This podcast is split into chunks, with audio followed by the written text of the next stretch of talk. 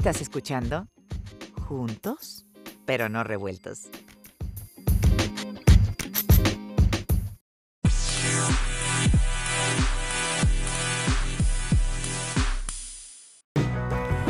Esta temporada de huracanes y lluvias, olvídate de las estorbosas bolsas de arena.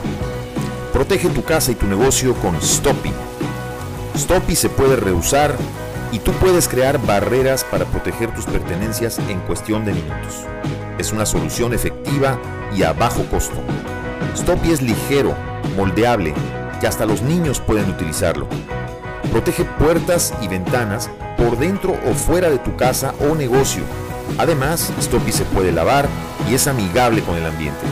Esta temporada, la solución es Stoppy.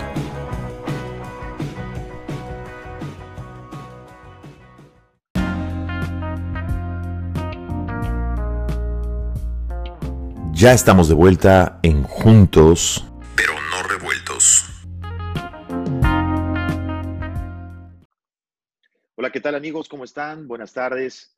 El día de hoy, eh, en este especial para analizar el informe de gobierno, bueno, informe, si es que se le puede llamar informe, eh, más bien el discurso acerca del informe de gobierno del presidente Andrés Manuel López Obrador, eh, tenemos con nosotros nuevamente al doctor Raimundo Tenorio, doctor en economía, profesor emérito del TEC de Monterrey. Eh, gracias, Raimundo. Muy buenas tardes. Gracias por estar con nosotros. Bienvenido. Buenas tardes, Juan. Un gusto saludarte a ti y desde luego a todos quienes están al pendiente de tu programa. Igualmente, un gusto nuevamente tenerte con nosotros. Raimundo, hoy vimos un informe de gobierno que al que le dijeron segundo informe cuando el del año pasado fue el tercero, hoy fue el segundo. Ya no entendemos en qué informe vamos si vamos en el segundo, en el tercero, en el décimo, eh, el presidente empieza con la polémica de siempre. Y desde que tengo uso de razón, y tú me corregirás, por favor, siempre en los informes de gobierno los presidentes dicen que vamos muy bien y que estamos acostumbrados prácticamente a escuchar palabras eh, muy motivadoras diciendo que todo va bien y que todo va a estar mejor. El presidente menciona en un punto acerca del ahorro de 560 mil millones de pesos. ¿Cómo se puede entender el ahorro y cómo se puede entender lo que el presidente dice, Raimundo, cuando apenas hace unos días vimos el informe del INEGI? Si por favor nos puedes dar tu opinión. Sí, bueno, mira, primero, eh, no, no, no es el segundo informe de gobierno. Acuérdense que Andrés Manuel López Obrador ha dicho que todas sus mañaneras son informes, así que ya estaríamos por ahí por el, eh, por el informe número 612. En razón de las mañaneras que lleva. Y esto que escuchamos hoy, pues fue un resumen de las mañaneras. Eso fue, ¿de acuerdo? Así que, pues no se perdió usted de nada, ¿verdad? Eh, es decir, es el mismo argumento de todas las mañanas, haciendo un uso de analogías que eh, limitan, ¿verdad? El ser académico me ha enseñado en los últimos 25 años que hay que tener capacidad de análisis, de síntesis, ¿de acuerdo? Y, poder presentar ejecutivamente, él es el poder ejecutivo, ¿verdad? Un resumen, sí, en palabras sencillas, ¿verdad? Amables, pero eh, rico en resultados. Entonces, en este año, 21 meses, ¿verdad? En, en el poder, es un discurso abundante en analogías, en palabras este, dicharacheras, etcétera, pero escaso en resultados.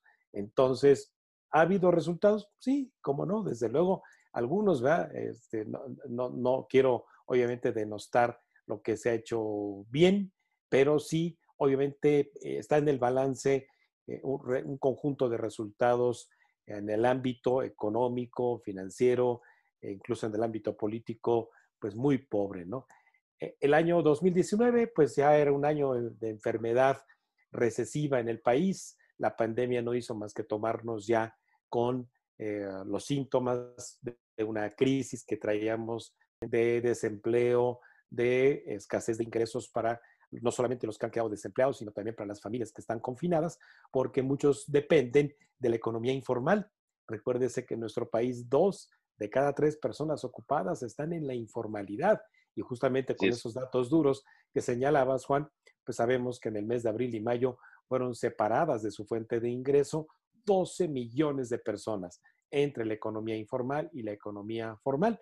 Y ahora en este regreso controlado en, en, sectores sobre todo de servicios.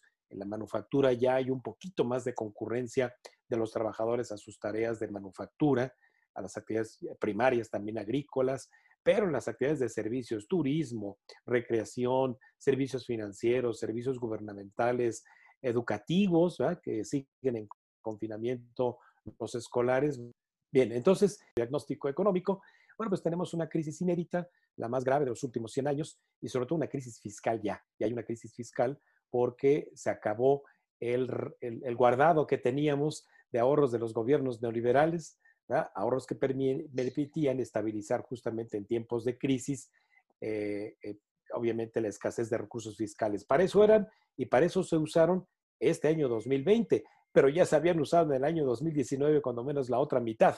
Entonces, hoy ya estamos en el diagnóstico en una crisis fiscal. Y que eso, eso, eso vale la pena recalcarlo. Sí. O sea, ese dinero no se acabó en el año 2020, ya se venía acabando desde el año 2019, ya se venía utilizando desde ese año. Ahora, me llama la atención porque lo que dice eh, el secretario Herrera, el secretario de, Hacienda, eh, hace apenas unos días vimos lo que declaró y, veo que este discurso es como demasiado motivante y se contrapone con muchas de las cosas que Herrera ya había dicho, ¿no? Así es. Por eso es que esos 560 mil millones de pesos, que es ya respondiendo a la pregunta que me hiciste, esos 560 mil pesos de ahorros eh, no son un ahorro resultado del combate a la corrupción, porque si no estaría en una cuenta contable, ¿verdad? Combate a la corrupción, dinero, obviamente, que se va depositando eh, ahí, ¿verdad? Ah, ya me esto de corrupción, pues ya lo pongo ahí en una cuenta contable para utilizarlo. Así que no, son falacias. Recibo la señal, oye, ese presupuesto que te di, tienes que aplicar austeridad del 30 o el 50%. No, pues entonces sí estoy ahorrando, ¿verdad? porque no voy a aplicar el presupuesto asignado para mi tarea administrativa porque me están pidiendo austeridad. Entonces, los ahorros que se han generado han sido más resultado de austeridad, es decir, de no gastar, ¿de acuerdo?, en actividades administrativas y de servicios a los ciudadanos, ¿eh? Y ahí podemos dar muchísimos ejemplos, desde servicios de salud, educación, comunicaciones y transportes, esa pública, pero eso sí, el aeropuerto en Santa Lucía y la refinería en dos bocas. Proyectos que a la luz de los expertísimos en esa materia resultan no redituables. Completamente. Y eh, llama también mucho la atención cuando habla de, la, de, los empleos recuperados. Claro, cuando comparas la, cantidad de empleos recuperados que menciona contra los empleos que, que, se han perdido, pues es como darle una aspirina a una persona que está herida de bala. Y yo así por lo menos lo equiparo. Sí. Entonces, eh, estamos viendo, estaremos viendo, Raimundo, los 21 meses iniciales, tal vez, en estos 21 meses, el peor inicio de un sexenio que hemos visto, tal vez en la era moderna de México.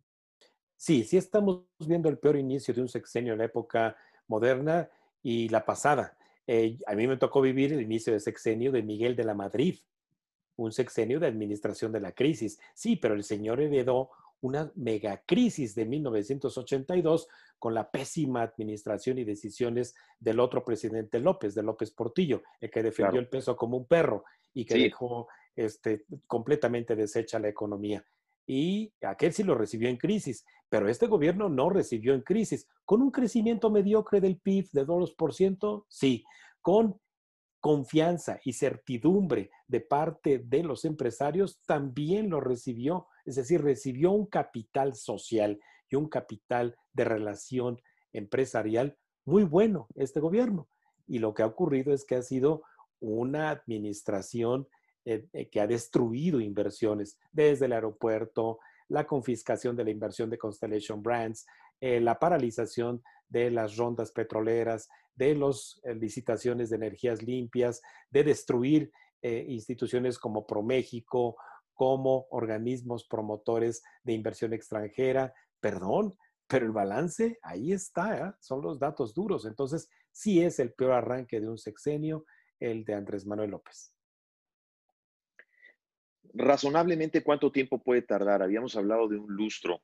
¿Cuánto tiempo puede tardar en recuperar la economía? Porque eh, sin hablar optimistamente, ¿no? Hablando realistamente, se está hablando del año 2024, se está hablando de que este va a ser un sexenio perdido.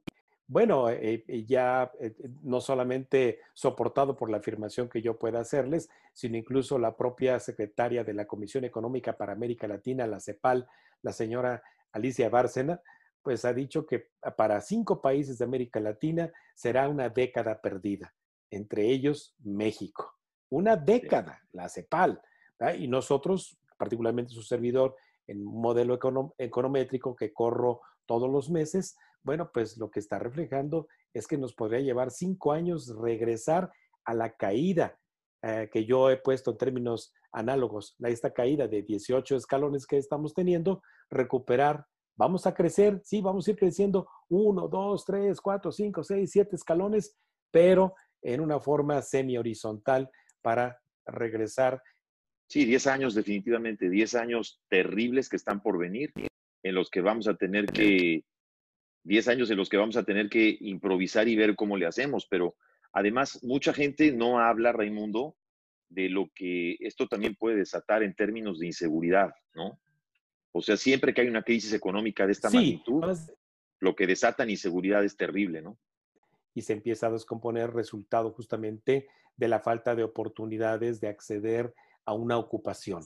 Entonces, la falta de oportunidades de acceder a una ocupación formal o informal pues eh, mueve a las personas a sobrevivir, bien sea migrando de sus localidades o bien sea eh, pues delinquiendo. Entonces, no quiere esto decir de ninguna manera que eh, las consecuencias de una crisis económica sean la delincuencia. No, no necesariamente así. Si hay obviamente medidas que contengan los subsidios a los que están estudiando bachillerato, eso dice él que va a contener y está conteniendo la delincuencia. Pero la prueba está que seguimos con más de 58 mil eh, actos delictivos de homicidios a esta fecha, ¿eh? la más alta en la historia. La más alta en la historia. Producto de la violencia, producto de la violencia y la inseguridad. Entonces, pues como que no checan los datos. Como que no, definitivamente. Querido Raimundo, algo que te gustaría agregar eh, antes de despedirnos y dónde te puede seguir el público. Sí, pues un gusto, ¿verdad? Desde luego, eh, Juan, saludarlos a todos y bueno, pues que eh, procuren en la mayoría de las veces informarse con, con fuentes primarias, las opiniones de nosotros, los analistas o los expertos, lo que buscan es contribuir a que usted tenga también sus propios eh, juicios de valor. Así que yo agradezco mucho esta invitación de parte de Juan. Me pueden seguir en arroba Raimundo Tenorio en Twitter y en el programa que tengo en Radio y Televisión Mexiquense todos los martes a las 6 de la tarde, Cuentas Claras. Gracias, querido Raimundo. Bueno, no se lo pierdan. Recomiendo muchísimo este programa Cuentas Claras del doctor Raimundo Tenorio para que lo vean en televisión mexiquense. Excelente programa. Y síganlo en su Twitter, que aquí lo vemos en pantalla. Gracias, estimado Raimundo. Eh, profesor emérito del TEC de Monterrey, doctor en Economía. Gracias, como siempre, por tus palabras y un abrazo hasta México. Cómo no, un gusto y hasta la próxima.